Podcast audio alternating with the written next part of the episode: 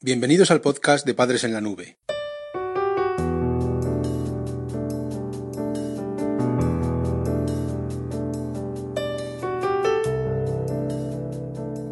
Hola madres y padres en la nube. Bienvenidos al episodio número 35 de nuestro podcast. En este capítulo, gracias a nuestra compañera Patricia, te hablaremos sobre la adolescencia, la felicidad y la adaptación. La motivación por ser feliz parece perseguirnos y motivarnos a diario. Durante la adolescencia, felicidad y adaptación son dos claves vitales. En este artículo analizaremos de qué forma perseguimos la felicidad y cómo puedes ayudar a tu hijo para definir sus objetivos correctamente. Padres en la nube. La adolescencia fácil.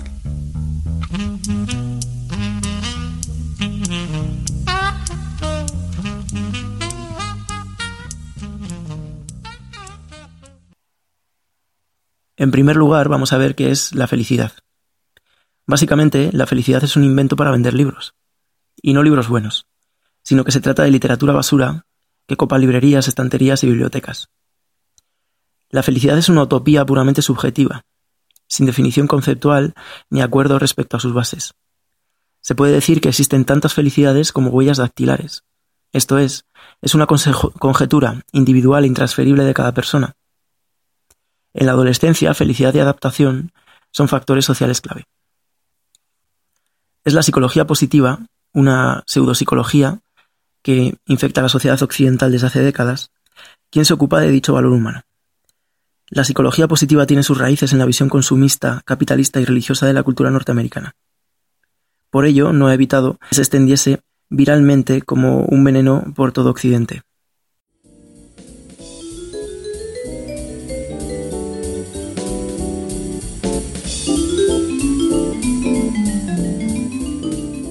Recursos prácticos para padres en apuros. La japiología ofrece una motivación halagadora y pelota, que le confiere un gran atractivo y baja repulsa. Por ello cosecha tanto éxito entre los adolescentes y las personas que presentan una gran precariedad mental. Algunos de sus productos estrellas son el cambio personal, el desarrollo personal, la autoestima y el bienestar, la visualización de metas, el autocontrol, el crecimiento personal, el autoconocimiento, el poder mental y el lograr deshacerse de personas tóxicas, o como lo llaman, vampiros emocionales. Son los libros de autoayuda los que dan la receta, como si de hacer un bizcocho se tratase, de cómo ser feliz. Entre ellos, se exige una hipervigilancia y constante control de las emociones. Se deben analizar estas emociones e inocular eh, aquellas que son negativas. Tal atención hacia uno mismo es una conducta muy egoísta e inadaptada. Se ha demostrado además que el egoísmo es una característica de la psicopatía. Así que se deduce que la psicología positiva aboga por convertir a personas normales en individuos egoístas y desasidos de la sociedad.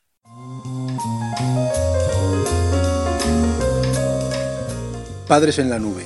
Estrategias educativas para tu familia.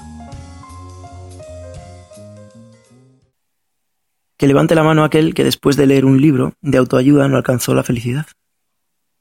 Aunque estos mismos libros explican por qué no lograste ser feliz, pues porque hubo algo que hiciste mal, sin especificar el qué.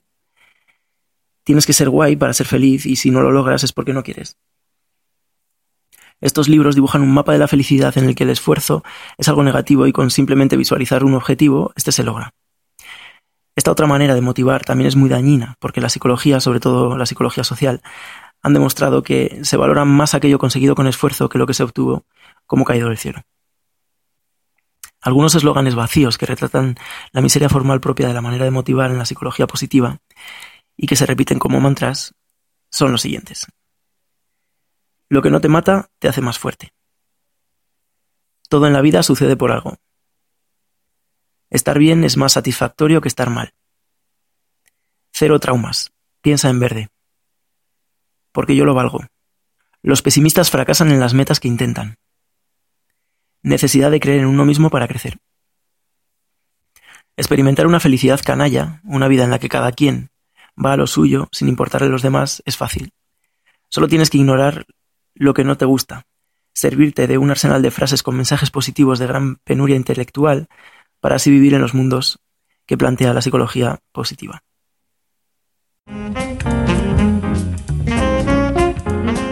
Visita nuestra web padresenlanube.com. En segundo lugar, te hablaremos sobre estrategias que puedes utilizar para que tu hijo adolescente mejore y esté conectado con la sociedad. ¿Quieres que tu hija viva en los mundos de Yuppie? ¿Quieres que esté desconectada de su mundo social, de su entorno, y sea un loro que repite frases vacías con mensaje positivo? La especie humana tampoco lo quiere, dado que la supervivencia humana depende de las conductas de cooperación y empatía entre sus miembros. Necesitamos tener los pies en la tierra para ello. En la adolescencia, esto es clave. Ha quedado demostrado que al decirle a las niños que son especiales en aras de aumentar su autoestima, lo que se está haciendo es inflar su ego y declinar su rendimiento. Has de enseñarle a tu hijo que la vida son luces y sombras y que la supervivencia depende del ajuste a estas, no de ajustar las luces y sombras a nosotros mismos. Como pretende la tiranía positiva al aconsejar en su librería autodidacta eliminar de tu vida a las personas tóxicas. Motivar a tu hijo es muy importante para que él se desarrolle y se ajuste a una sociedad plural. Te vamos a dar seis estrategias con las que puedes motivar a tu hijo. En primer lugar, no llamarle zoquete cuando fracase en algo. Está comprobado que el insulto es un mal método pedagógico y no logra el éxito en ninguna tarea. En segundo lugar, transmitirle que el esfuerzo es necesario para conseguir cualquier objetivo y que este esfuerzo se traduce en una gran satisfacción una vez alcanzada la meta. En tercer lugar, no pedir más de lo que tú estimas que puede llegar a conseguir. Aunque es apropiado animarle para obtener cada vez un mejor resultado, no lo es sin embargo exigírselo. En cuarto lugar, apoyarle cuando se desanime. Desanimarse es normal ante un fracaso, y la tristeza, la rabia y la ansiedad son emociones naturales en tal situación. En quinto lugar, no desmotivarle proponiéndole objetivos imposibles. Y en sexto lugar, animarle a realizar algún tipo de voluntariado durante algunas horas al mes. Con esto aprenderá la importancia que tiene la cooperación dentro de las relaciones humanas. La Escuela de Padres Digital.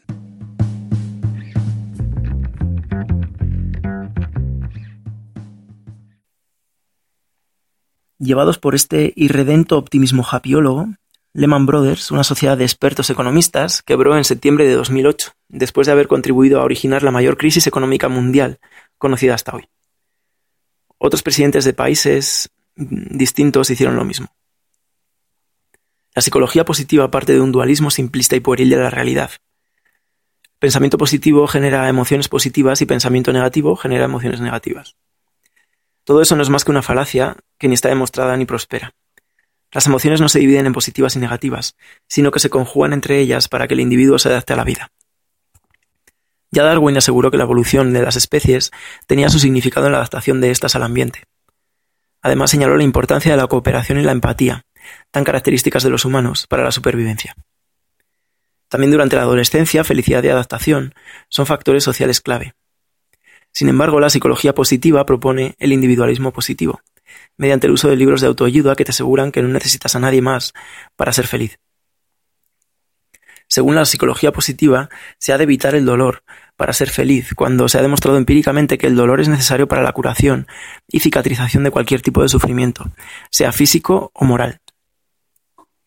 Además, no cesa de caer en continuas contradicciones. Por un lado te dice que no necesitas el dinero para ser feliz, pero por otro advierte que leyendo el libro de autoayuda conseguirás un ascenso en el trabajo con su respectivo aumento salarial. ¿Se debe ser entonces tolerantes con la intolerancia? Solo añadir que la psicología positiva es muy intolerante con las personas que no esconden emociones como la tristeza, el miedo, el asco o la rabia, las que denomina emociones negativas.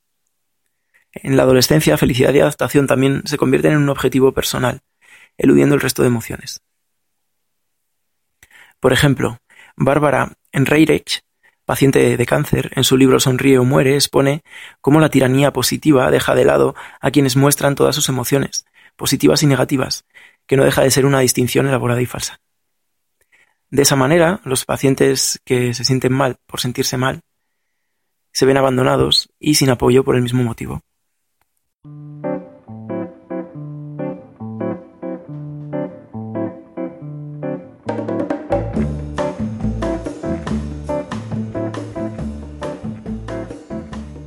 Podcast de Padres en la Nube se distribuye bajo licencia Creative Commons.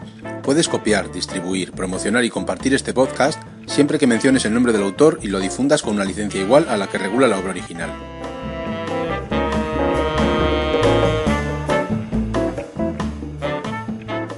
La música que has escuchado en este capítulo pertenece a los grupos Boom Boom Beckett, Exy Style, Lili Rambelli, Nuyas, Souljas y Star Rover.